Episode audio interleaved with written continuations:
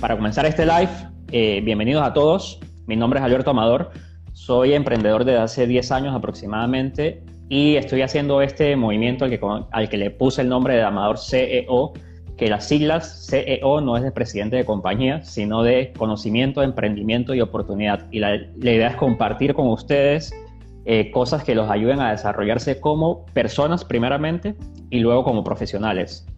Eh, este es el primer live que hago con un invitado que es Miguel Collado, un hermanazo, un amigazo que conocí hace dos años o tres años, creo que nos conocimos en Las Vegas, en una conferencia de Gran Cardón, que fue brutal, fue buenísima y conectamos muy bien en esta conferencia porque teníamos muchas cosas muy similares y también aprendí mucho de, Miguel durante ese, esa primera vez, al momento que nos conocimos, y durante este camino, eh, pues, aunque no nos vemos muy, muy a menudo, sí nos mantenemos en contacto y, cada vez que hablo con él siempre salgo, saco algo súper positivo, así que creo que tiene mucho, mucho que traerles a ustedes eh, en este live. Espero que lo puedan aprovechar y espero que puedan pueda ser de mucha ayuda para ustedes. Así que, Miguel, sin más preámbulo, a ver si nos cuentas un poquito de, quién es Miguel Collado para los que no te conocen y un poquito de tu historia. Bueno, gracias, papá. Gracias a todos los que están y los que no me conocen. Eh, bueno, mi nombre es Miguel Collado. Yo también soy emprendedor desde hace más o menos 15 años. Y realmente el emprendimiento no fue algo que yo planifiqué, porque realmente cuando yo empecé el emprendimiento ni siquiera había estaba de moda esa palabra nadie hablaba de eso como, como una tendencia, digamos. Era realmente querer hacer algo diferente. Yo realmente cuando estaba muy chico, eh, digamos que cuando era adolescente, mi mamá eh, fue la que me crió más que todo la mayoría del tiempo. Y entonces mi mamá trabajó por 25 años en una compañía. Eh, era la clásica persona que fue escalando dentro de una compañía, lo que tú debes hacer, estudias, sales, entras a una compañía y escala, ¿no? Y después de 25 años ahí, eh, la compañía tuvo problemas económicos y tuvieron que despedirla. Y eso a mí me impactó, porque mi mamá no había nunca trabajado en otro lugar que no fuera esa empresa. Cuando ella sale de ahí, se encuentra perdida. Eh, se encuentra como, hey, tengo que ver ahora qué hago con tres hijos, qué voy a hacer ahora. Y entonces empezó a buscar trabajo. Y yo viví mucho esa época, porque yo tenía como 15 años, una cosa así. Y yo viví te marca por completo me marcó fuertemente la situación emocional que se formó en la casa porque mi mamá no tenía trabajo. Eh, bien complejo, bien complejo. Entonces, eso me marcó. Y cuando yo estaba saliendo de la escuela, sexto año, que fui a estudiar, me metí en la universidad, pero desde que yo entré en la universidad yo sabía que yo no iba a ser empleado de nadie. Yo, yo entré a la universidad realmente con muy poco criterio, realmente. O sea, entré a la universidad como hablábamos anteriormente, este, Alberto, o sea, entré a la universidad a ver qué carrera daba plata, básicamente. Claro. Ningún tipo de, focus, de nada, porque yo tenía en mi mente hacer plata. ¿Por qué? Porque yo venía de una situación económica bien difícil. ¿Por qué? Porque mi mamá perdió su trabajo. ¿Por qué? Porque una compañía la despidió después de 25 años que ella le dio su vida. Así lo veía yo. Ella le dio su vida a una compañía y después salen de ella. Y yo dije, wow, este, yo no quiero que esto jamás me pase a mí. Entonces yo entro a la universidad y hago mi carrera de, administración de empresas marítimas. Sin embargo, eso nunca fue una pasión que yo tenía. Eh, era, buscando un empleo que me diera supuestamente buenos, buenos ingresos. Pero realmente desde que yo estaba en la carrera yo empecé a emprender. Desde que yo tengo 17 años yo trabajo. Y he trabajado muy poco, en muy pocos lugares que me han contratado. La mayoría del tiempo ha sido autoempleado. O sea, par de trabajos tuve desde los 17 como hasta los 20 y de ahí empecé a hacer, empecé a hacer eventos, empecé a vender carteras, empecé a, puse una empresa de inspección de casco de, de, barco, me fue mal. Hmm. Eh, después empecé a, he vendido todo lo que se te ocurra, yo he sido vendedor toda mi vida, vendido todo, todo, cualquier cosa. Empecé a vender eh, ropa, eh, zapatos, de todo, lo que sea, y estando en la universidad salgo de la universidad y digo, busco trabajo o emprendo, que en ese momento ni siquiera la palabra de emprendimiento lo tenía en la cabeza. Y dije, no, yo, yo voy por lo mío. Y en algún momento, como a los 24, eh, pongo mi primera empresa. Me empecé a, eh, me compré un camioncito y empecé a hacer acarreos. Y eso fue una idea que me dio un tío de que tú deberías hacer esto porque yo no tenía, ni siquiera sabía manejar un camión. Ni idea, no tenía ni la licencia. Más, empecé a comprar el camión y no tenía la licencia todavía para manejar camión. Compro el camión y entonces era carreos, ¿verdad? Y, y, me llama la atención porque ahí me empezó a ir relativamente bien, muy bien. ¿Por qué? Porque yo tenía una educación universitaria y era un, era un chofer de camión. Entonces cuando yo llegaba a, los lugares, cuando llegaba a las empresas para vender servicios, la gente como que le hacía un shock mi personalidad o mi léxico o la manera de, no sé, de vestirme como con, con, el camión. Y era yo solo con el camión. Después se sumó mi hermano también a ayudarme. La cosa es que, por, por quizás por la, porque ya había sido vendedor, empecé a vender los servicios mejor que otras personas, no es que yo sabía más que otras claro. Empecé a vender y me empezó a ir súper bien. Compré otro camión, compré otro camión. Long story short, tuve esa empresa seis años y tuve como ocho camiones. Pero durante todo ese tiempo, esos seis años, que era un niño, yo, o sea, tenía 24 años y ya manejaba personal y manejaba eh, administración y, finanzas y todas esas cosas que, que tú no, realmente no sabes hasta que lo haces. Y mucho menos si nunca has tenido experiencia. Pero eso me enseñó sí, muchísimo. Eso fue una escuela brutal. Y cuando empiezo a hacer eso, yo me doy cuenta en el camino que yo pensaba que ya lo estaba logrando, estaba facturando, ¿verdad? Estaba viviendo de un negocio que, muy poca gente lo puede decir. No tenía deudas, estaba, el negocio estaba andando, estaba facturando, estaba creciendo la flota. Y de repente yo un día, eh, por muchos factores, uno de esos de salud, otros de estrés, otros de, que me sentía perdido realmente, decidí cerrar la empresa. todo el mundo me criticó. ¿Por qué decidí cerrar la empresa? Eh, cerrar la empresa porque yo no me sentía que esa era mi lo que yo quería hacer. No tenía ningún tipo de pasión por el negocio. No lo odiaba, pero no tenía ningún tipo de pasión por el negocio. No sentía que me, que, me estaba desarrollando como persona, etc. A pesar de que había billete. A pesar de que había billete. Cierro la empresa, todo el mundo me critica. Miguel, pero tú tienes una empresa, tienes seis años, ¿cómo vas a cerrar? Tienes no sé cuántos camiones, tienes tantos contratos. ¿Cómo, se te ocurre? Hay gente que, que daría la vida por eso. Y apenas tiene, no sé, menos de 30 años y cierro la empresa y, la razón por la que cierro la empresa es la que te dije y también porque quería crecer más. Yo, quería, yo, yo, sentía que tenía más para dar como persona. Yo empiezo en el mundo de bienes raíces, ¿verdad? Después de eso. Y ese mundo completamente me hizo un clic mucho mejor. Eh, me relacionaba con otras personas, eh, conocía personas de, de, de un nivel que yo quería conocer, que quería aprender, sobre todo de otras personas Disculpa que te interrumpa ahí. ¿Cómo, ¿Cómo se dio ese salto? O sea, ¿cómo, cómo pasaste del tema de los camiones a de repente bienes raíces, que es dos mundos distintos completamente? El mundo de los camiones, yo tenía una cuñada en ese tiempo que tenía una empresa de bienes raíces. Y en ese momento yo dije, yo la veía, cómo ella se relacionaba, la manera, la manera de, de vivir que tenía, las cosas que hacía, los tipos de negocios que cerraba. Yo dije, yo quiero ser ese tipo de negocio y así como así, agarré, cerré la empresa, liquidé al personal, todo. Eh, de hecho, le pasé algunos contratos a algún personal que tenía muchos años conmigo. Le dije, mira, ahí está el contrato, esta es tu liquidación, aquí está el camión, si lo quieres te lo deduzco de la, liquidación y dale cuero tú mismo. Y cerré de un día para el otro. Y al día siguiente estaba haciendo bienes raíces y a, a los dos meses cerré mi primera venta de más de un millón de dólares. Yo dije, esto es lo mío. O sea, yo que estaba haciendo los camiones. Claro.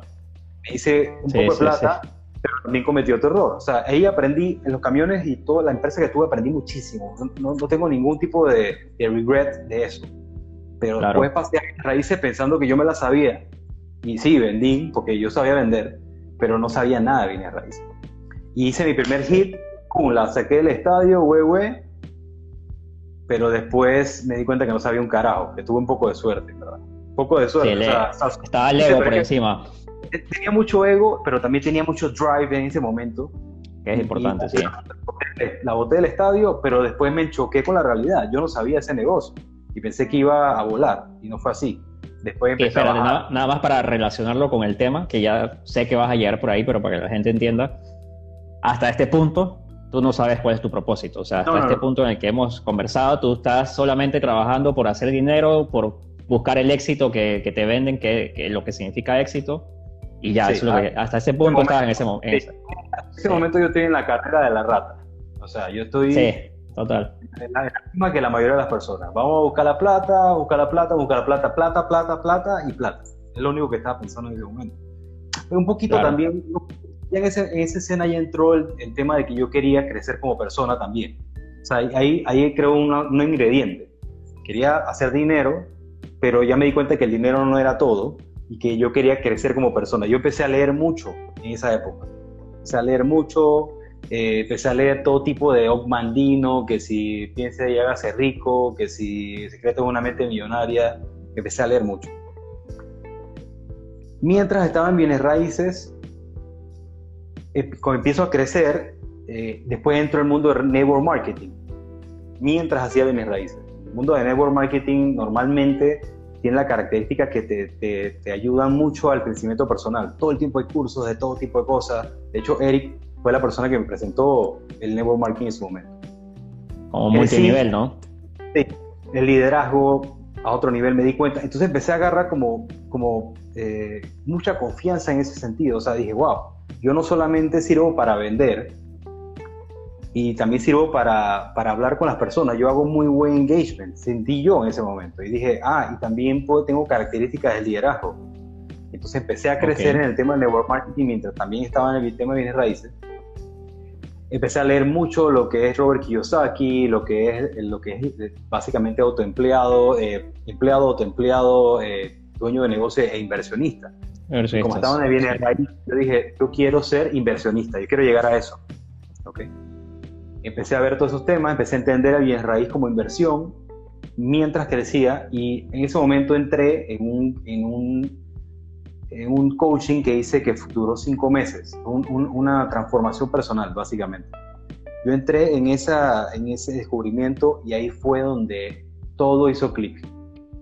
O sea, ahí yo, me voló la cabeza. ¿Por qué? Porque cuando yo entré ahí me di cuenta, tomé conciencia realmente de que el dinero no era lo que me iba a llevar a lo que yo quería, que lo que yo quería era más profundo que el dinero, porque el dinero es solamente un medio. Me di cuenta de que efectivamente lo, lo, que yo quería en la vida era, era conectar con gente. Después, como yo tuve una experiencia en la cual me brindaron muchísima, muchísimas, aprendí muchísimo y tomé conciencia de muchas cosas en mi vida, yo tomé conciencia de que yo quería hacer eso por alguien más. Entonces tenía liderazgo, tenía la conexión y dije, yo quiero hacer lo que ellos hacen. Entonces cuando estuve en el, en el proceso, yo le dije a mis coach, yo quiero hacer lo que ustedes hacen. Y ellos estaban abriendo la carrera de coach en ese momento. Eso fue hace como cuatro años, tres o cuatro años. En ese momento entré, terminé el curso y empecé lo que es la certificación de coach. Y ahí fue cuando todo empezó a engranar realmente. Ese fue tu, como dicen en inglés, el aha moment. Ahí fue donde la, la, epifanía. Sí, es como, es como que una luz. Y, entonces, ¿qué pasa cuando tú empiezas a engranar?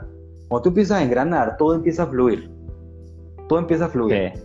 Pero ¿qué pasó? Tampoco es que todo es bonito en ese momento. En ese momento yo también estoy en mi birra, estoy en otras cosas porque tengo también otras inversiones en otros negocios y yo empecé a desviarme del tema. O sea, yo me certifiqué como coach y empecé a hacer sesiones de coaching, wow, me sentía súper bien, guau, guau. Pero eh, es como todo, ¿no? O sea, estás empezando y para poder facturar realmente tiene que pasar una curva. Mientras tanto, como yo tenía otras cosas, yo empecé a meterle duro a las otras cosas y empecé a dejar eso de vuelta. Empecé a dejar eso de vuelta y lo hacía como casi hobby, un ratito de hobby. Eh, me llamaban para empresas, hacía talleres para empresas, de comunicación, de, de, cómo hacer este, cómo crear un propósito en una empresa, eh, etcétera. Sesiones interpersonales one on one con, con directivos de empresa, súper bien, me sentía, y cuando las terminaba, las sesiones, me, me sentía como un globo inflado, súper bien, excelente. Pero siempre decía, puta, me está haciendo facturar al nivel que yo quiero. Entonces dejé un poquito eso y empecé acá con el tema de bienes raíz, con las inversiones, y empecé a desenfocar. Y llegó un punto que, mi esposa fue la que, la que realmente me, me, ayudó en este tema. Mi esposa me dijo, pero es que estás perdiendo el tiempo. Y dije, ¿cómo estoy perdiendo el tiempo? Si yo, estoy, yo soy que sustenta esta familia, yo tengo que traer el cash, yo tengo que traer la plata para que todo está en que donde tú vives y todo se dé. Y dije, ¿por qué? Estás perdiendo el tiempo, porque lo tuyo no es eso. Eso, es un, eso debe ser el complemento y tú debes dedicarte a lo que tú viniste a este mundo. Y dije, coño, tienes toda la razón. Y yo siempre lo he sentido. Mi corazón siempre lo ha sentido. Y hace el año pasado, mira, el año pasado, siendo yo coach, habiendo tomado conciencia de muchas cosas, todo eso, yo no todavía caído en cuenta, no, no es que no había caído en cuenta, yo lo sentía, pero no lo, el dinero todavía era más potente que perseguir lo que yo pensaba que era algo como secundario, un hobby, nada más, un hobby que me llenaba. No se había, no se había arreglado la balanza todavía. Todavía estaba así, era como que casi como que el que le gusta jugar fútbol, que le gusta ir a jugar fútbol y ya, pues, y que lo juega los sábados y está bien así. yo me di cuenta, y ahora cuando y yo, yo hacía mis talleres y todo, presenciales, pero ahora cuando vino el tema del COVID, fue como, fue como que un balde de agua fría, porque yo dije, yo siempre he tenido esta herramienta. Todo el mundo me ha dicho a mí, hey, dedícate a eso, si eso es lo tuyo. Y yo no lo venía haciendo con el empuje que yo debía haberlo hecho. Total. Y haciendo un paréntesis, sorry que te interrumpa, pero aquí acordándome mientras hablas, cuando tú y yo nos conocimos, es, el tema entró por ahí. O sea, siempre me agarraste, me agarraste a mí como para coacharme desde el día uno. y, el tema de bienes raíces te, vino segundo.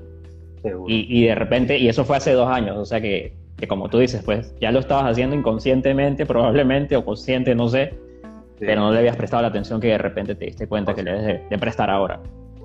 Y, y justamente ahora, es que estoy metiéndole todo al asador. Porque, digo, obviamente todo se, se conjuga porque digo, tengo suficiente tiempo y tengo todo. Digo, ¿para qué le voy a dedicar tiempo? Para que de verdad puedo escoger. Y digo, va, va todo en el coaching, va en todo lo que es lo mío, en lo que es mi propósito. Y a eso es lo que vamos, el tema del propósito. O sea, el, el propósito, ¿qué es? sí, ¿qué significa propósito? ¿Qué, significa propósito? Las personas, las personas confunden. Primero que todo, el propósito no es algo que tanto se define, el propósito es algo que se siente.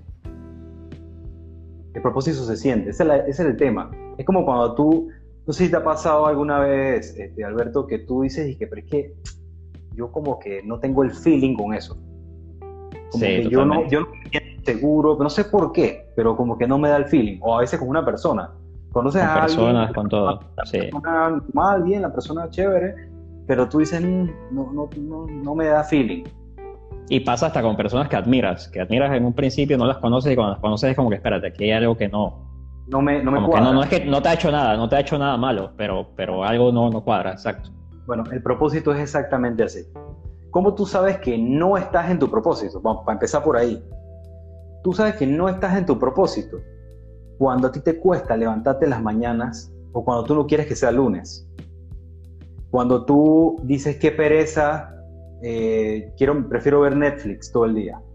No, es que está mal ver Netflix un día, todo el día, no, pasa nada.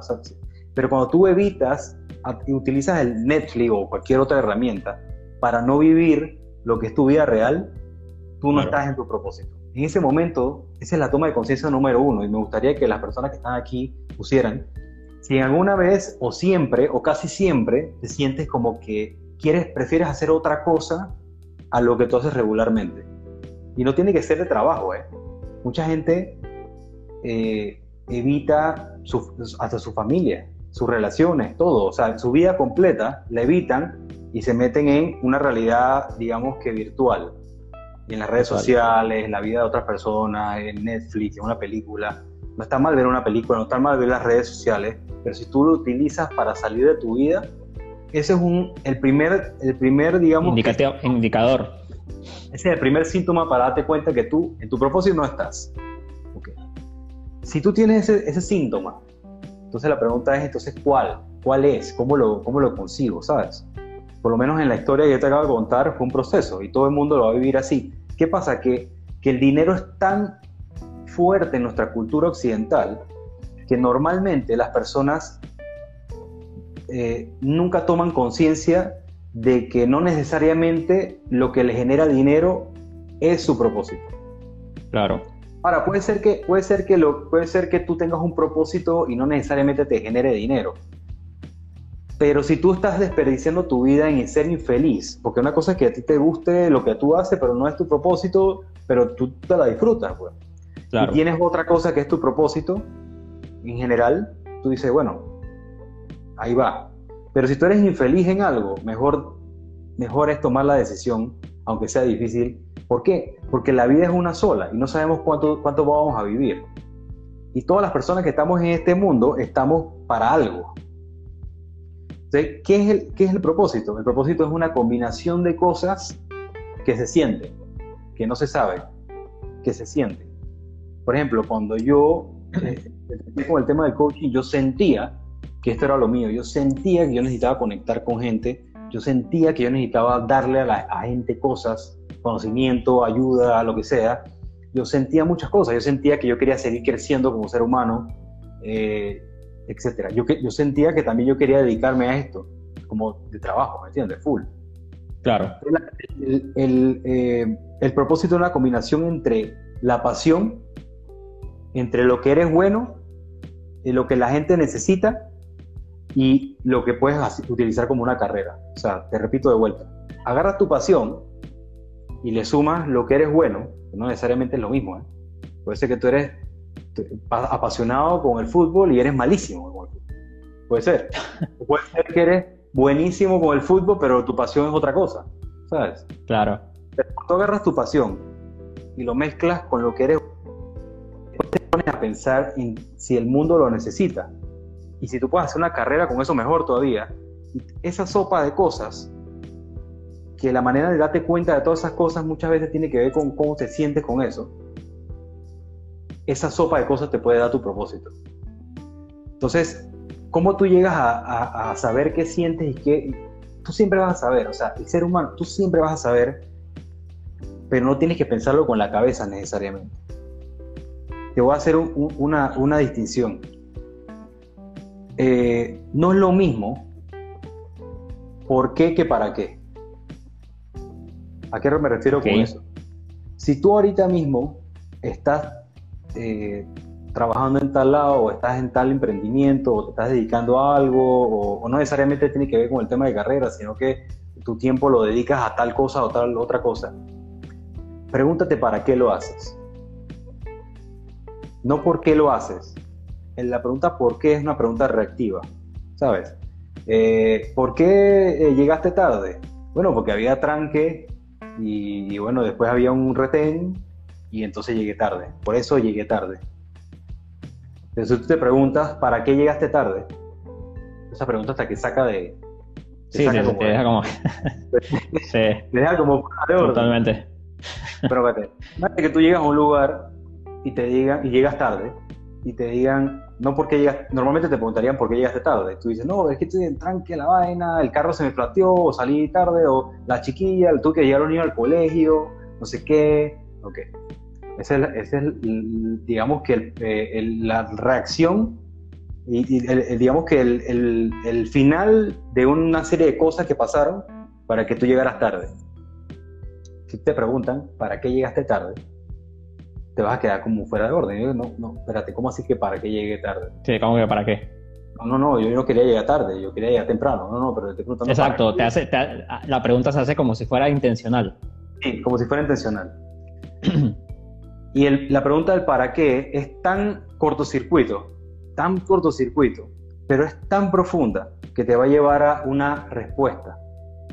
Si tú te preguntas para qué eh, trabajas donde trabajas, la respuesta, si tú dices por qué trabajas donde trabajas, tú dices no, para generar plata. ¿Sabes? Porque la plata, la vaina. Usualmente, eh, sí porque tengo que pagar los gastos, porque la, las deudas, porque, porque tengo que, whatever. O, a veces puede ser porque quiero, porque, porque aquí llegué y me contrataron, o porque parece una empresa más o menos bien, o porque haces lo que haces. Bueno, porque, porque puede un negocio rentable, si eres emprendedor, ¿no? Porque, whatever. Pero si tú te preguntas para qué, trabajas donde trabajas, para qué haces lo que haces, para qué tienes la empresa que tienes, eso te va a dar una respuesta completamente diferente la respuesta que te va a dar a eso va, a venir más como del corazón que de la mente. Más del corazón que de la mente. No, ¿para qué tienes tal emprendimiento? No, para, para sentirme eh, exitoso o para, para eh, nunca, nunca tener, para tener libertad o para nunca, para que nunca sentirme que dependo de que me van a despedir. En el caso de lo que te decía mi mamá, yo empecé a emprender eh, para que nunca, nunca, para que nunca mi familia pasara por lo que pasó mi mamá en su momento con nosotros, con nuestros hermanos. Claro. Ok. Entonces hay un ejercicio buenísimo para hacer después de eso, porque tú te vas a preguntar, ¿para qué tienes tu emprendimiento? Bueno, para ser exitoso. Ok. ¿Y para qué quieres ser exitoso? No, para, ¿sabes? Porque, no, para, no sé, porque sentirme eh, que estoy logrando cosas en la vida, estoy creciendo, que soy una persona que la gente ve o que para mis hijos vean lo que, lo que es un papá que puede salir adelante. ¿Y para qué tú quieres eso? ¿Para qué tú quieres que tus hijos te vean como una figura exitosa y que sale adelante? Bueno, para, para dejarle un legado. ¿Y para qué quieres dejarle un legado? Bueno, para, para ser feliz. Eso es lo que me hace feliz. Hay un ejercicio que se llama las siete profundidades, o las siete capas de profundidad casualmente te iba a mencionar, yo, yo, yo apliqué algo similar que yo le llamo los seven whys o los siete porqués.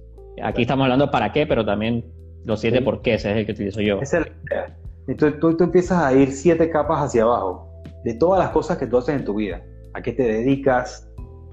Eh, qué, qué, familia y qué relación tienes con tu familia y para qué la tienes así? ¿Qué relación tienes con tu esposa?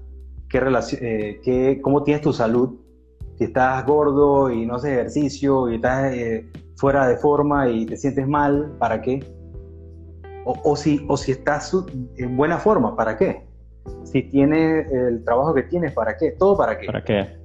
Esto es una lista que básicamente los campos de, de, los seres humanos, todas las personas son básicamente eh, la familia, la salud, las relaciones eh, de pareja, la carrera o el, y, el, dinero. La carrera y el dinero, que no necesariamente tiene que ver. Y tú te preguntas en esos ámbitos, bueno, también está el ámbito espiritual, ¿no? Que ese es otro ámbito. Y tú te preguntas en todas esas, ¿para qué, para qué, para qué? Lo haces. Ese es una, un, un buen mecanismo para llegar a tu propósito. Sí, ahí para agregarte en ese tema, eh, por lo que yo he analizado, de hecho hace poco lo hice con, con mi esposa, este ejercicio, y lo que yo he detectado que sucede en el momento este en el que encuentras una razón real siempre se convierte en algo emocional, porque usualmente las primeras etapas o las primeras preguntas que te hacen, las primeras dos o tres, siempre tiene que ver con algo externo, usualmente. Pero empieza de más abajo a convertirse en algo interior. Y usualmente ya esa conexión emocional que hasta se te aguan los ojos cuando dices, wow, no puedo creer que contesté que es por eso. Y creo que ahí es como que, ajá. Exactamente, el aha moment. Cuando tú empiezas, tú, dejas de pensar lógicamente en la respuesta y la respuesta viene desde el punto emocional, entonces empieza a aflorar lo que realmente tú quieres, para lo que realmente tú estás en este mundo. Porque, la, porque el ser humano realmente es un ser emocional, no es un ser lógico. La gente piensa que el ser humano es un ser lógico y no es verdad. Cuando tú vas a tomar una decisión, aunque tú la pienses y la repienses y la planifiques y la evalúes, de manera lógica, la emoción es la que te hace tomar la decisión. de hecho, tu, emocionalidad eh, maneja el 95% de tu día, de tu vida en general. Y si tú eres una suma de decisiones, al final del día tú tomas decisiones todo el día. Tú tomas decisiones desde si tomas un vaso de agua, si te levantas a una hora o otra hora, si te acuestas una hora a otra hora, si almuerzas, si haces un negocio, si hablas con una persona, si te atreves a hacer algo. En el día tomamos miles de decisiones. Esas decisiones están tomadas en el 95% del tiempo por tus emociones. Y si tú no estás acorde o en sincronía con qué es lo que tú realmente quieres y cuál es, qué es lo que está dentro de ti en la parte emocional, tú no, tú no sabes por dónde van tus decisiones. Y si tú no haces una sincronía entre tu propósito y dónde estás yendo, ¿verdad? No haces una sincronía, nunca nada te va a fluir. Por eso es que te decía, si tú no te quieres levantar en las mañanas, si te da pereza los lunes, si evitas tu vida real con otras cosas, si no te sientes feliz todos los días, eh, eh, eh, si no fluyes, si todo es difícil en tu vida, si todo es complicado, si todo te cuesta, si todo parece irte mal, es porque tú no estás en tu propósito. Y si hazte estas preguntas ahorita, si tú estás así, y no, no en toda la vida, puede ser hasta en aspectos específicos, específicamente, en tu carrera o en tu emprendimiento o en tu negocio o lo que sea, pregúntate eso. En tu, en tu parte de relaciones o en tu parte de pareja o con tus hijos o con tus papás o con tus amigos, pregúntate eso. En la parte de salud, pregúntate eso. En la parte espiritual, pregúntate eso.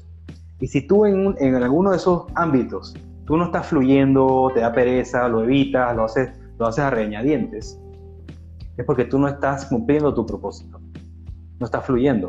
Sí, creo que para agregar ahí también, eh, esto de, hecho puede ser un live completo, que es el tema de, tomar responsabilidad, pero creo que en este punto de propósito también llega esa conexión en el que te das cuenta de que eres responsable de básicamente todas las decisiones y acciones que vas tomando durante tu vida.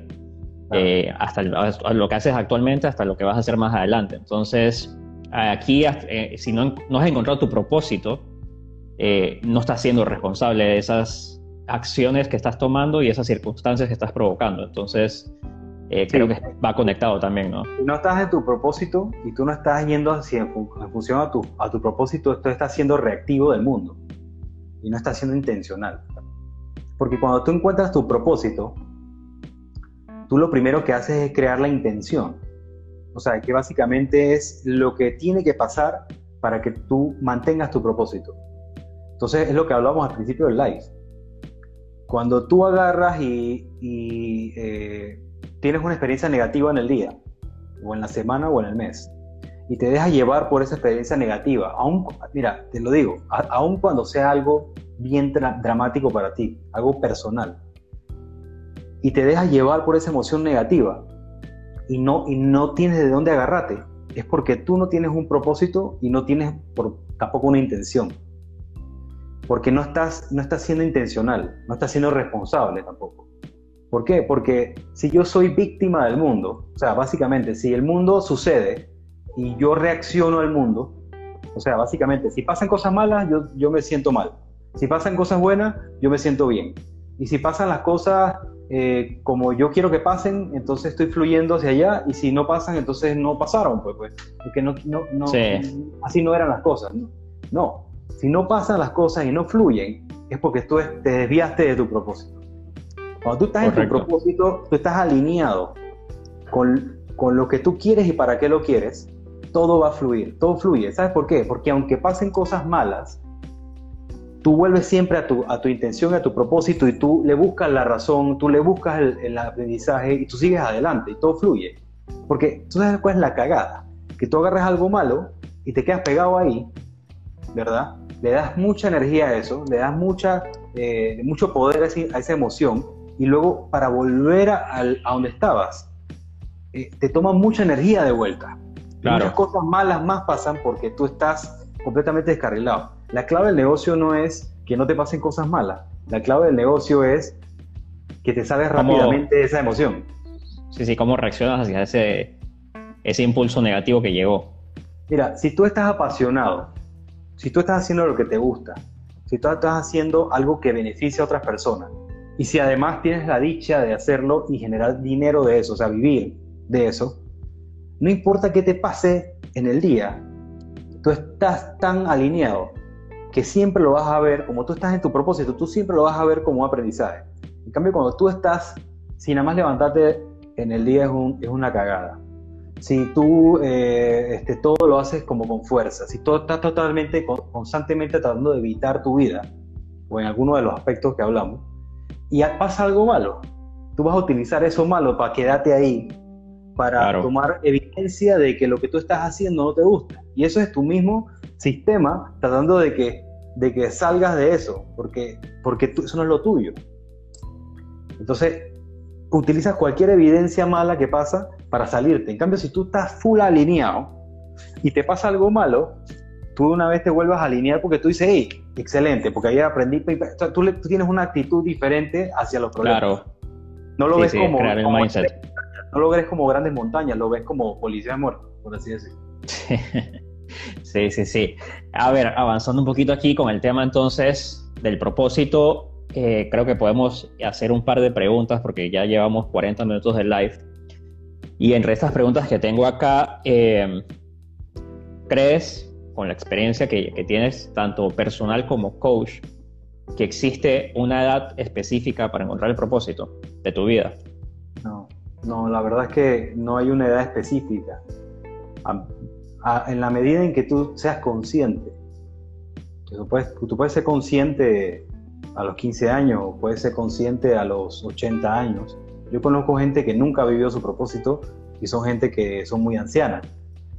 casualmente esos son gente que tú lo vas a poder reconocer, seguro has conocido a alguien que son gente que constantemente está eh, malhumorado o malhumorada, que todo les cae mal, que todo es malo, que, que todo les sale mal, o que normalmente son gente que está muy enferma, porque yo creo, yo creo no, es así.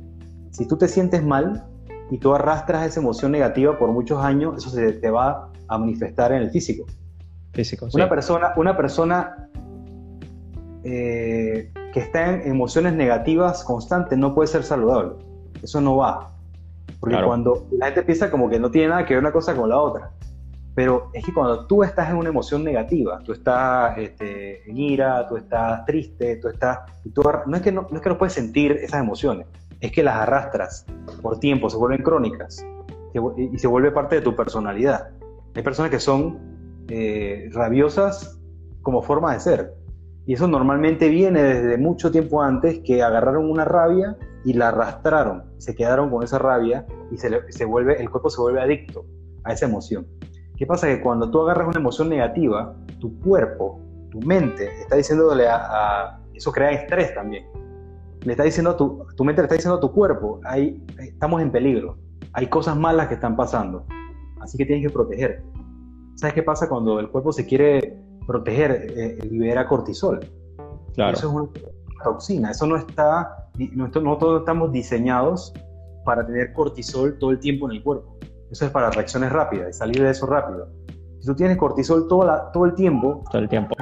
a venir, ahí van a venir enfermedades autoinmunes, van a venir cáncer, van a venir tumores, van a venir todo tipo de cosas a tu cuerpo y normalmente son personas que tienen todo tipo de, de enfermedades cambio, una persona que, que, es feliz, una persona que, que, esté completa, que se siente en, en, los diferentes aspectos de su vida, eh, digamos que es una persona anciana y que, completó la parte de, familia, se siente bien con eso, en su vida de carrera siente que completó lo que tenía que completar. Y pasa mucho con las personas ancianas que si las personas ancianas, su propósito tenía que ver demasiado arraigado por lo que ellos pensaban que, que era su propósito con, digamos, su carrera cuando terminan de trabajar, piensan que perdieron el propósito. Se sienten infelices, sí, pasa mucho. empiezan a morir, porque el, ser humano necesita tener propósito. Cuando estamos jóvenes no nos damos cuenta de eso. Sí, mira, mira que es interesante y, y sorry que te interrumpa, pero diste en el clavo y bueno, mi papá falleció en el 2009 y es curioso lo que mencionas porque mi papá vivió toda su vida igual como, eh, eh, como pasó con tu mamá, trabajó toda, toda su vida para una empresa y en el 2006 él prácticamente no, no lo despide de esta empresa, pero sí llegan a un mutuo acuerdo donde él sale de la empresa porque no estaba de acuerdo con muchas cosas que estaban sucediendo eh, dentro y él ya tenía casi 20 o 25 años también de estar en esta empresa y tres años después le detectan cáncer y muere a los seis meses, siete meses. Y para nosotros en la familia tiene que ver mucho con eso, porque eso fue un golpe para él. Digo, no solamente él se dedicó mucho a su trabajo, sino que también a la empresa. Entonces fue un golpe emocional duro, duro, duro, que más que todo lo vivió mi mamá. Y, creo que también en mi tema eh, personal, ahí fue donde comienza todo este tema, también muy similar a tu historia, en el deseo de emprender, en el deseo de, que no pase lo mismo que pasó con mi papá, que se dio por, toda su vida por una empresa. Eh, pero va con lo que estás diciendo en este momento, que es eso, o sea, yo siento que él pensaba que ese era su propósito, definitivamente, era el tema de estar ahí dándose por la empresa, trabajando, trabajando, trabajando, incluso durante su vida se presentaron oportunidades brutales que cualquiera diría, hey, estás loco porque no tomaste esa oportunidad de volverse socio de, restaurantes que no voy a mencionar nombres acá, pero él estaba en, en la industria de alimentos y bebidas, Entonces, eh, tuvo la oportunidad de volverse socio de empresas, eh, perdón, de restaurantes súper conocidos aquí en Panamá y súper eh, grandes, y él las rechazó, porque él sentía que su propósito era servir a esta otra gente con la que ya tenía tanto tiempo trabajando y estuvo como empleado siempre y ni siquiera salió de ahí, porque para él, siento yo, pues, que él sentía que ese era su propósito y lo terminó acabando. Justamente ahí, ahí, ahí lo que pasó es que, ¿te acuerdas lo que estábamos hablando de las siete capas? Sí se quedó en las primeras, ¿sabes? Que son superficiales. Cuando tú llegas a las últimas capas, ya no importa específicamente en qué camino estés, si estás llegando ahí. Por ejemplo, si tus últimas capas son servir, son dejar un legado en el mundo, no importa si tú trabajaste de esto y después trabajaste de esto o dejaste de trabajar, como tu propósito es algo mucho más grande que, que lo que tú estabas haciendo, tú siempre vas a buscar otra manera de ser libre, de servir, de, dejar un legado en el mundo, etc. Y pasa, pasa mucho también con los papás, nosotros los papás. Si tus hijos, tu, tu propósito en la vida era solamente tus hijos y nada más llegaste hasta ahí en la capa, cuando tus hijos crecen y ya no te necesitan, eso pasa mucho con las mamás que están en la casa, las mamás que son eh, eh, que se quedan en casa, que son, de casa, sí completamente a sus hijos. Cuando sus hijos crecen, sus hijos hacen sus vidas, tienen sus propias familias y núcleos familiares y tienen que atenderlas y se desarraigan de su hogar nuclear, que era su ya no, ya no su hogar nuclear, ya tienen otro hogar nuclear. Las mamás pierden, eh, eh, sienten que no tienen propósito y rápidamente es importante que, que tomen conciencia de cuál es su propósito realmente. Eh, cuál es su propósito en la vida, porque, porque cualquier cosa que tú puedas perder y te, quita el propósito en la vida, ese no es tu propósito. Todavía tienes que ir más profundo. Claro. Porque el propósito es algo que tú puedes cumplir desde muchas formas de, hacer las cosas. Es algo más profundo que eso. El, propósito siempre tiene que ver con otras personas, con otras personas, con dar algo. Con dar algo. Es lo que, yo, he podido, por ejemplo, eh, conciencia. El propósito siempre tiene que ver con dar. Nunca tiene que ver totalmente siempre tiene que ver con dar. Eh, entonces, no es el cómodas, o sea, no, es el, medio, el vehículo, es dar, de alguna manera, de alguna de las ejemplos que te di y muchos otros que hay. Si tú ves este, las grandes, digamos que las grandes personalidades del mundo de todo, del deporte, de, los negocios, de, las personas altruistas, de Lama, lo que tú quieras, eh, Gandhi, eh, Martin Luther King, Jordan, lo que tú quieras. Eh, si tú les preguntas a ellos realmente cuál es, cuál es su razón de, ser, y, pelan la cebolla a las siete capas, siempre vas, tiene que ver con dar. Y esas personas que logran las grandes cosas, normalmente las personas que son extraordinarias, son personas que están alineadas con su propósito. Porque son personas que, apasionadas con lo que hacen, que, les, que son buenísimos en lo que hacen, que hay personas que quieren lo que ellos, lo que ellos son inspiradas por ellos o simplemente son alguien que provee un servicio o un producto que lo provee de manera apasionada y excelente y yo lo quiero y pueden hacer carrera de eso, en el caso de que sea del punto de vista profesional, que no necesariamente. Pero tú tienes que, cuando tú tienes propósito, tú inspiras a personas, tú eres feliz, tú fluyes y tú tienes un fuego interior. la, gente quiere estar contigo. Las personas que son así, que, están claritas con su propósito, por alguna razón son eh, atraen otras personas.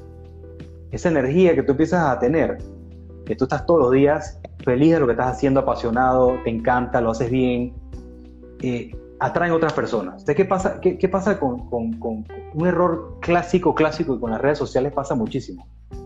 Que como yo veo en redes sociales a veces gente que se siente, se ve así, pues no necesariamente la gente en redes sociales lo que pone es lo real, ¿no? El, exacto. Pero vamos a decir que yo me siento inspirado porque pareciera que esta persona está viviendo su propósito. Entonces yo quiero tener el propósito de esa persona. Y ese es un, ese es un problema. Porque entonces ahora esta persona es un rapero que tiene los Lamborghini y vaina, entonces ahora quiero ser rapero, pero a mí no me gusta cantar ni me gusta la música. Solamente lo quiero para sentirme como él se siente. Claro. Pero es que eh, tú nunca vas a tener un propósito porque otra persona lo tiene. Tú tienes que buscar el tuyo. Ah, tú te puedes sentir inspirado de esa persona que está viviendo su propósito, entonces tú dices, ¿sabes qué? Yo también quiero buscar el mío. Pero un error que hay clásico es decir, yo quiero vivir justamente eso. Y después te das cuenta, hasta puede ser hasta tarde, cuando una vez lo logres y lo logras, que ese no era. Que ese no era. Sí, hablando de ese tema, una de las preguntas eh, que tenía por acá es si es posible que tú tengas múltiples propósitos. Antes que me respondas eso, eh, mi opinión es que yo creo que, y, te lo comentaba antes del live, que yo siento que a veces eh, muchos confundimos o tendemos a confundir nuestros deseos, nuestros objetivos o nuestras metas con propósito o propósitos.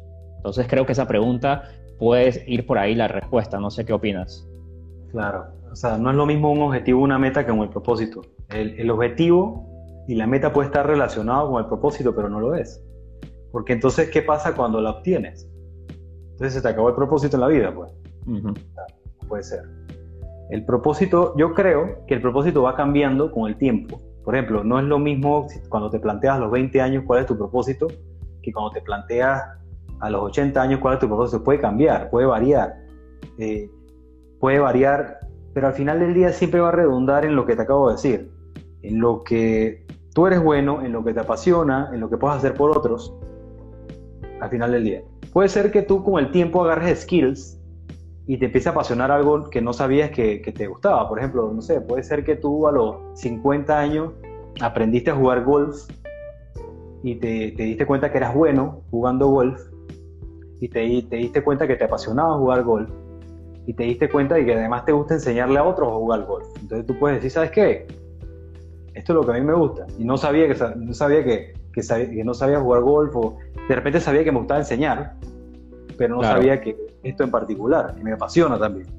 Cuando tú tienes toda esa sopa, porque tú puede ser que tú, te gusta enseñar, pero lo que tú, bueno, si tú eres que un contador, vamos a decir, y a ti la, la, contabilidad no te apasiona, pero la sabes hacer bien y la puedes enseñar, mm, si no te apasiona, ¿qué va a pasar? Que te vas a levantar los lunes, ¿no? Y no te vas a sentir con ganas de ir a hacerlo. Te vas a sentir obligado estás obligado, a pesar de que lo sabes hacer bien. Ese es, es otro también un error clásico en los emprendedores. Porque tú sabes hacer algo bien, no quiere decir necesariamente que es buena idea a largo plazo eh, dedicarte a eso por el resto de tu vida. Y eso fue lo que me pasó a mí con el tema de los camiones. Cuando yo puse el tema de los camiones, como yo, ah, pim, pam, yo siempre he sido chispa, pim, pam, me empezó a ir bien económicamente, pero no, no me apasionaba. O sea, yo, la verdad es que no, no me gustaba, no me gustaba para nada. Entonces la pasión es algo fundamental en el propósito y la pasión es algo que se eh, siente. Disculpa que te interrumpa, Miguel, me está avisando que en 10 segundos se desconecta el live. Así que nos va a tocar retomarlo para hacer el cierre rápido, porque ahorita ya 5 o 4 segundos se acaba, así que nos desconectamos. Tema del propósito definitivamente es un tema súper, súper amplio y que requiere mucho tiempo para cubrirlo por completo. La idea del live era por lo menos darles un punto de partida, un punto donde pudieran saber pues cómo identificar ese propósito, definitivamente eh, ni modo, aquí, aquí no alcanza, así que vamos a, ahorita mismo a, hablar los últimos puntos, los últimos detalles. Eh, Así que bueno, ya tenemos a Miguel por acá de nuevo. ¿Qué tal? ¿Qué tal? ¿Qué tal? ¿Podemos hacer otro live otra hora? sí, esto, esto fue, es que es un tema, les mencionaba, que el tema del propósito de verdad que tiene para mucho, porque es importantísimo. O sea, eh, como mencionabas, es, es tan importante que literal, literalmente, si no lo encuentras y, o te confundes de, cuál es tu propósito, eh, puede acabar mal. Puede acabar mal y literalmente puede acabar hasta, hasta con tu vida. Entonces es importantísimo que lo, encuentren. Y esa es una de las preguntas que tenía que iba a hacerte en el, antes de que se cortara el live que teníamos que era la importancia de encontrarlo. Igual, no te la hice porque para mí ya estaba siendo respondida con el tema este, pues, de personas que llegan a sus 50, 60 años, pierden el trabajo pensando que ese trabajo en el que estaban era su propósito de vida y a los pocos meses o años de, haber salido ahí se enferman, cáncer y todo esto y piensan que es por la edad y no necesariamente o piensan porque es por un antecedente familiar y no necesariamente. Quizás sí, viene en la genética, pero lo que desencadena esa enfermedad es esa pérdida de propósito que te saca de balance por completo y te sientes, te sientes vacío. Y te doy una, te doy una historia, ¿ok? Que tiene que ver con eso. Una historia no, es un, es un libro que es lo que puse ahorita en el post eh, y lo he comentado a varias personas y realmente a mí me impactó mucho, por eso me queda esa historia brutal y tiene que ver con el propósito, con el sentido. Eh, hay un libro que se llama El hombre en búsqueda del sentido, ¿lo has leído? ¿Lo, has escuchado? No. El hombre en búsqueda del sentido es un libro del, del, autor se llama Víctor Frankl y este es un libro de los años 50, 60, creo que 50 y algo, un libro muy viejo y el libro tiene que ver con Víctor Frankl, era un, judío que en la, época de los nazis, el, el holocausto, él eh, fue básicamente puesto en un campo de concentración y él fue removido. Entonces que los campos de concentración básicamente ponían a los hombres en un lado y a las mujeres en otro lado y los hacían trabajar de manera forzada y muchos morían en la cámara de gas. Entonces, él, él fue removido de su familia, tenía una hija chiquita, tenía una esposa, los remueve y entonces agarra y lo pone en un campo de concentración y él era un eh, psicoterapeuta en ese tiempo. Así que él, veía lo que era el tema de comportamiento de las masas. Y él tenía varias obras que estaba escribiendo en ese momento que él lo mete en preso. Lo ponen a trabajar de manera forzada, le quitan el nombre, te llamaban por un número, le quitan todas sus pertenencias, eh, le no le daban de comer, le daban un pan y tenían que peleárselo y se lo daban como cada dos o tres días, pan con agua. Eh, no le daban ningún tipo de abrigo y tú sabes que eso en Europa en invierno la gente puede morir de, hipotermia. Y lo ponían a trabajar en la intemperie, en el frío. Y él se empezó a dar cuenta porque él estuvo mucho tiempo en el campo de concentración y, lo que pasaba era que la gente que era muy que, ya no podía trabajar porque no le daba el cuerpo lo mataban o se suicidaban o morían simplemente de inanición. Entonces él tuvo mucho tiempo ahí él tenía muchos compañeros no sabía ni sus nombres o a veces sí lo sabía habían personas que habían perdido la cordura y pasaba él empezó a analizar qué pasaba con estas personas y con él mismo y se empezó a dar cuenta de que habían personas que, hombres pues, en este caso porque eran puros hombres, habían hombres que eran jóvenes y fuertes, ¿no? Entraban veinteañeros ahí, él era un tipo ya de más años, y había gente mayor, había hombres mayores, y habían pelados jóvenes que, que no, no duraban y morían o se suicidaban contra la cerca eléctrica. Habían, habían personas que no, no aguantaban, habían personas mayores eh, que, que duraban y aguantaban el trato y aguantaban el trabajo y no, no morían. Él mismo era uno de ellos. Y él se empezó a dar cuenta, al hablar con ellos, de que no era la fuerza física, ni no era la, de ser joven o más, más, más viejo, lo que hacía que las personas duraran. Y él empezó a empezar a hacer una estadística de esto. Era que los que perduraban eran los hombres que tenían propósito para seguir viviendo. O sea, tenían una razón por la cual vivir. Y las personas que se suicidaban o morían, no, digo que solamente se suicidaban, también morían. O sea, el cuerpo no daba más, morían. Y él empezó a darse cuenta de que las personas que, que perduraban tenían un propósito. ¿Y qué, qué quiere decir eso? O sea, eran, eran personas que, no, que sabían que sus parientes estaban vivos todavía y querían verlos. O que no sabían si estaban vivos y querían de, perdurar en el tiempo y tener la esperanza de poder salir y verlo. Habían artistas que tenían obras que no habían terminado y querían terminar. En el caso de él, él estaba haciendo ese estudio, él quería escribir sobre esto, él quería que la gente supiera sobre lo que estaba descubriendo en ese momento. Y muchas otras cosas. Entonces se dio cuenta de que las personas duraban y duraban y duraban porque tenían una razón para vivir, tenían un propósito de vida. Y los jóvenes, o algunos también jóvenes, morían, morían y otros perduraban, no tenían nada por qué vivir, porque ellos sabían que sus parientes ya habían muerto, o que los habían asesinado, o no tenían ninguna, nada, no tenían un propósito por el cual seguir viviendo y, contar una historia, nada. Entonces llega un punto en el que cuando ya tú te quitan quién tú eres, ya no tienes nombre, ya no tienes carrera, ya no tienes nada, te matan de hambre, eh, te, maltratan todos los días. Imagínate estos años de esto. O sea, no estoy hablando de un día ni dos. Llega un punto. Uno, que se vuelve loco aquí con la cuarentena, imagínate eso. Esto es un buen ejemplo, no es, ese nivel, no es ese nivel, pero es un buen ejemplo del mismo, el mismo ejercicio. Porque es lo que hablamos al principio, porque se te pasa el día rápido. Porque estás, full, estás full encaminado en tu propósito. Claro.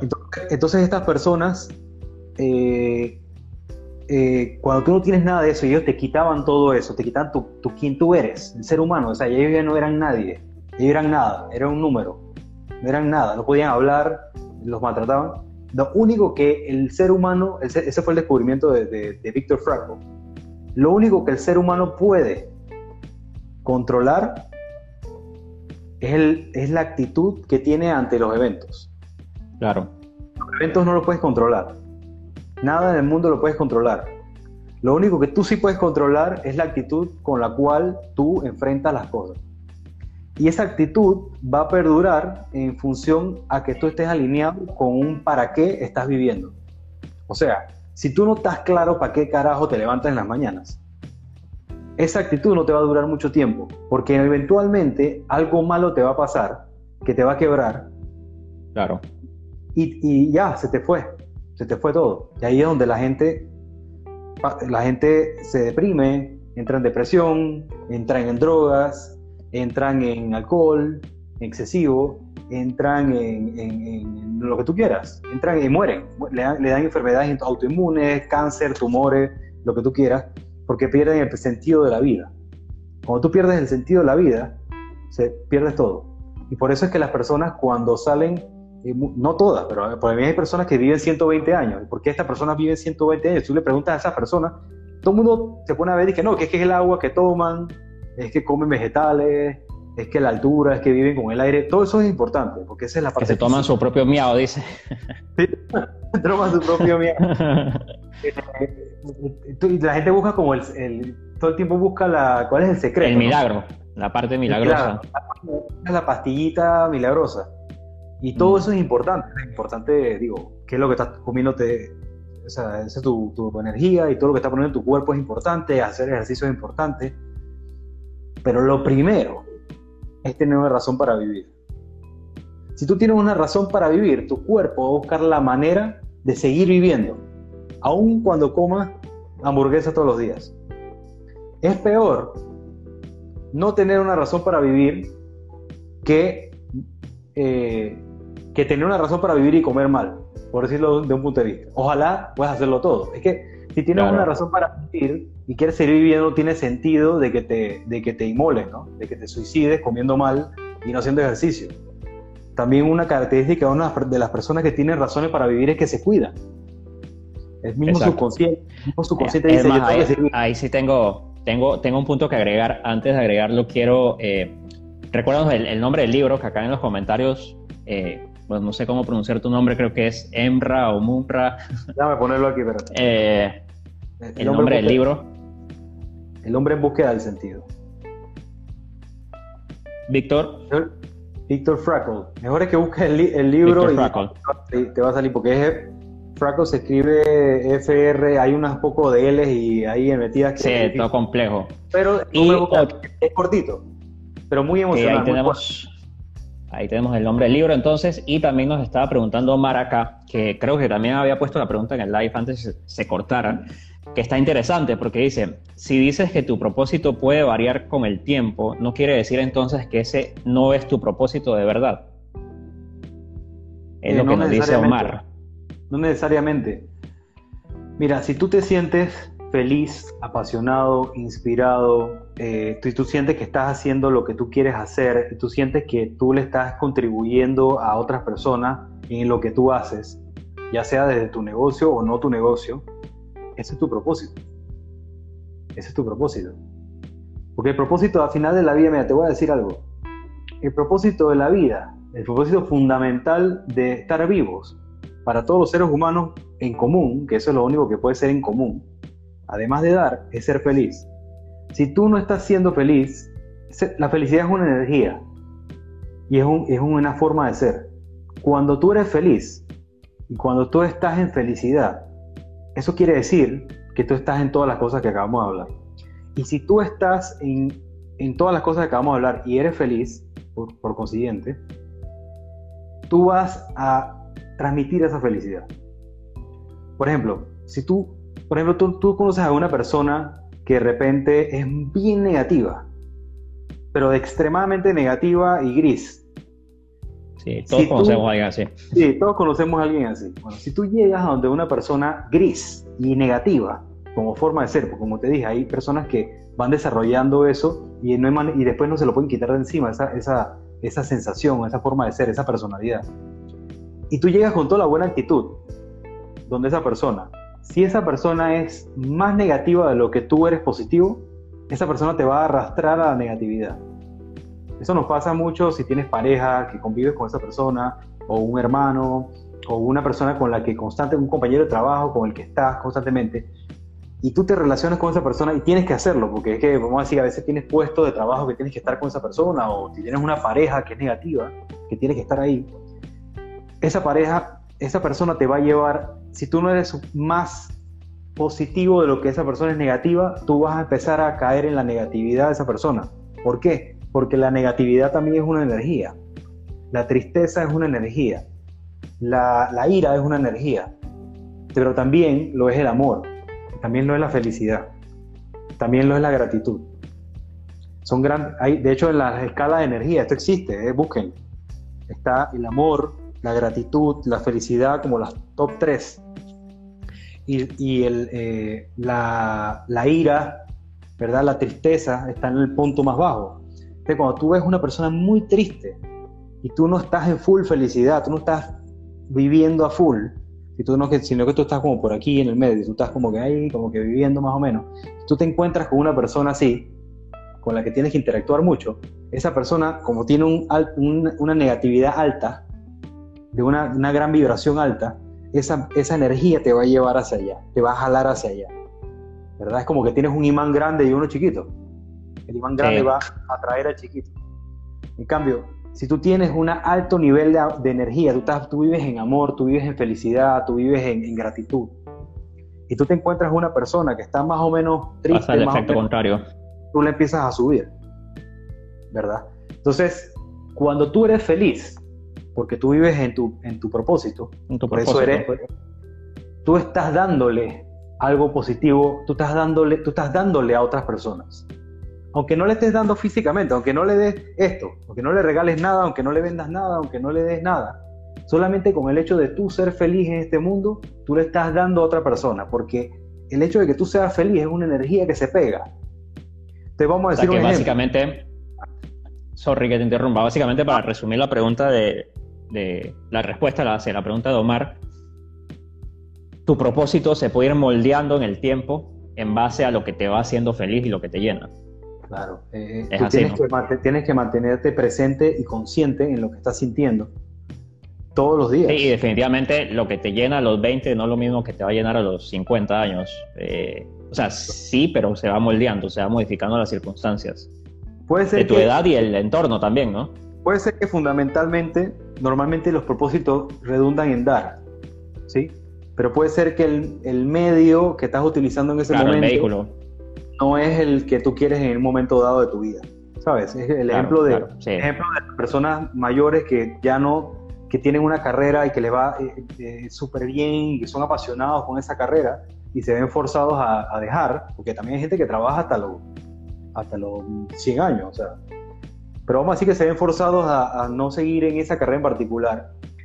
Ellos tienen que tomar conciencia de qué es lo que los llena dentro de ese, esa carrera o ese negocio y fundamentalmente, o sea, hacer la pregunta del para qué de las siete capas. ¿Para qué, para qué, para qué, para qué? Y vas a llegar a algo bien esencial. Y ese es, esa, esa cosa esencial que es básicamente un sentimiento. Lo puedes, puedes llevar a cabo o manifestar a través de otros vehículos también. De una diferentes vez formas, claro. Una vez ya no trabajas ahí, puedes hacerlo con otra cosa. Mucha gente, por ejemplo, cuando, cuando termina sus carreras y pasan a otra etapa de la vida, digamos más mayores, tienden a enseñar lo que sabían, ¿verdad? Eh, eh, o, a mentorear otras personas, o, lo que sea, o, sea, o, ponen una fundación y se dedican a... Porque, su, porque eran líderes en su empresa, vamos a decir, y de repente ya no pueden o quieren seguir en ese rubro en particular y siguen su liderazgo, pero en otra cosa. Básicamente, dejando la huella. Sí, sí, tiene, tiene todo sentido. Sí, básicamente eh, creo que al final, como lo resumiste, hace más sentido que es el tema del propósito se mantiene puede que cambie algo según tu edad o cuando lo hayas descubierto, pero al final lo que realmente vas cambiando es el vehículo por el que llevas ese propósito a su, a su fin, a su finalidad. Sí, y bueno, lo que te decía ahorita era que cuando tú básicamente estás viviendo tu propósito, eres feliz y cuando eres feliz das. Ya de por sí, una persona que es feliz no puede no dar. Las personas que no dan es porque están en escasez. En escasez, claro. Porque están tristes o porque están... Y si yo estoy triste, yo lo que necesito es tomar de otras personas. Si yo estoy eh, eh, en, escasez, yo lo que necesito es tomar, porque yo estoy en escasez. Yo necesito que el mundo me provea. Pero si yo estoy feliz, completo, agradecido, yo tengo demasiado. O sea, no, no puedo esperar a quién le puedo dar. Simplemente como le echo una sonrisa, le cambia el día a una persona. Si tú vas a un lugar y ese lugar, vamos a decir que vas a ir a comprarte un café, y ese lugar te atiende una persona, y esa persona, mira, ¿sabes que ahorita mismo pasa mucho? Tú vas al supermercado o a, algún lugar, a veces en algunos en particular, no voy a hablar de eso ahora, pero algunos en particular, tú ves que la gente que atiende a algunas personas están en muy mala actitud. Claro. Quizás porque, no sé, se sienten inseguros de estar ahí, o qué sé yo, quisieran estar en su casa con su familia, que, no sé, X razón. Y si eso, si tú vas con una, ellos están en una energía negativa, puede ser que de alto nivel de negatividad o más o menos o lo que sea.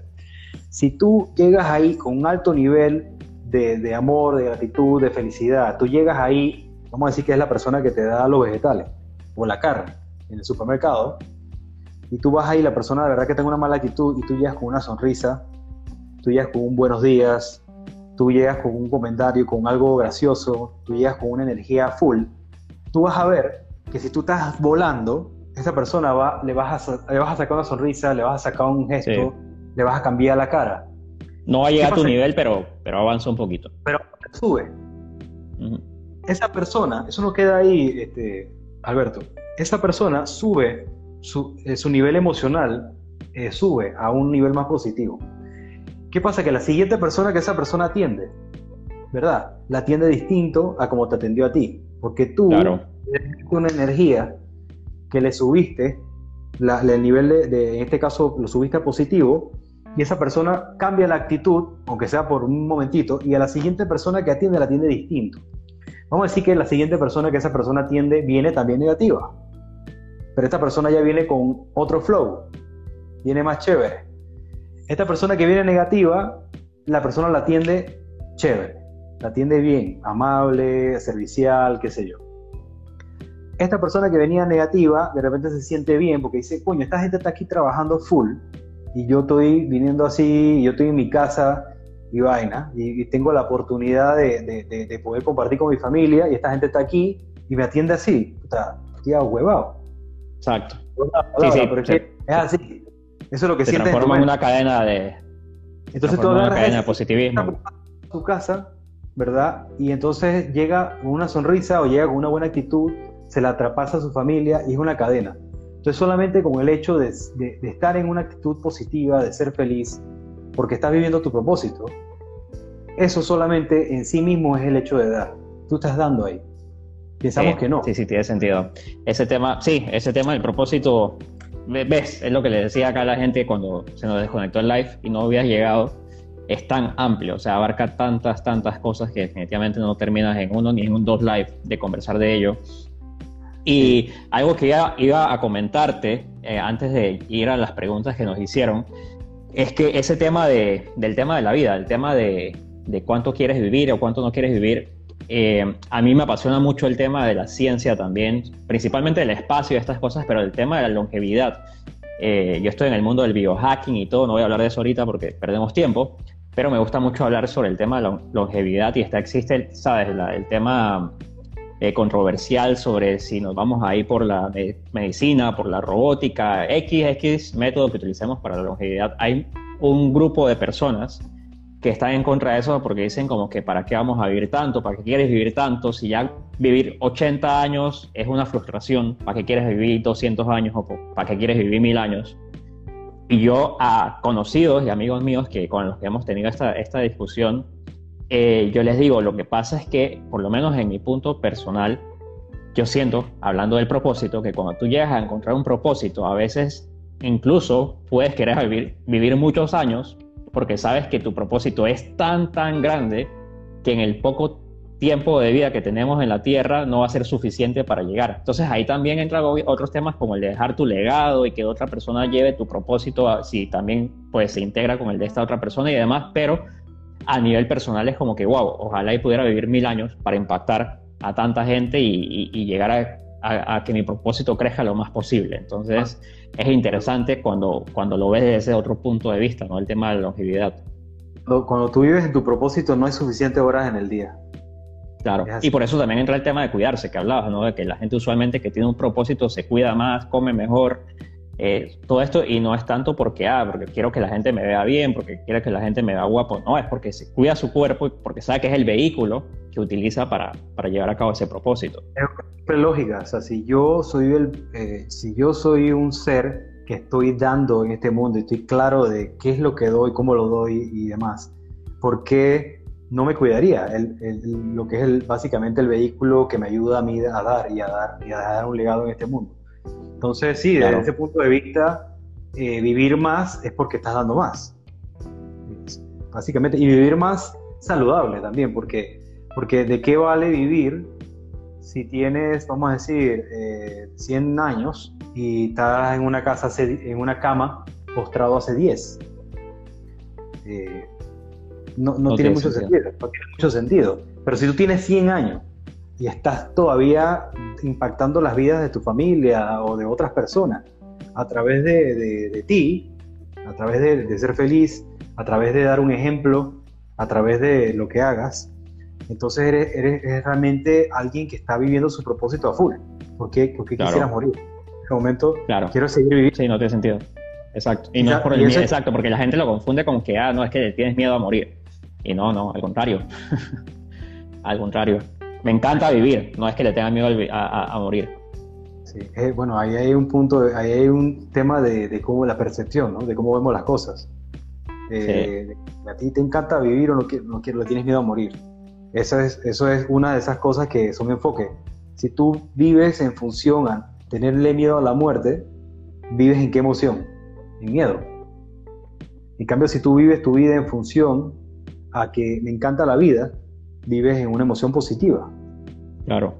E, es la misma cosa desde, diferentes puntos de vista, solo que un punto de vista te lleva a vivir la vida de una manera y el otro punto de vista te lleva a vivir la vida de una manera.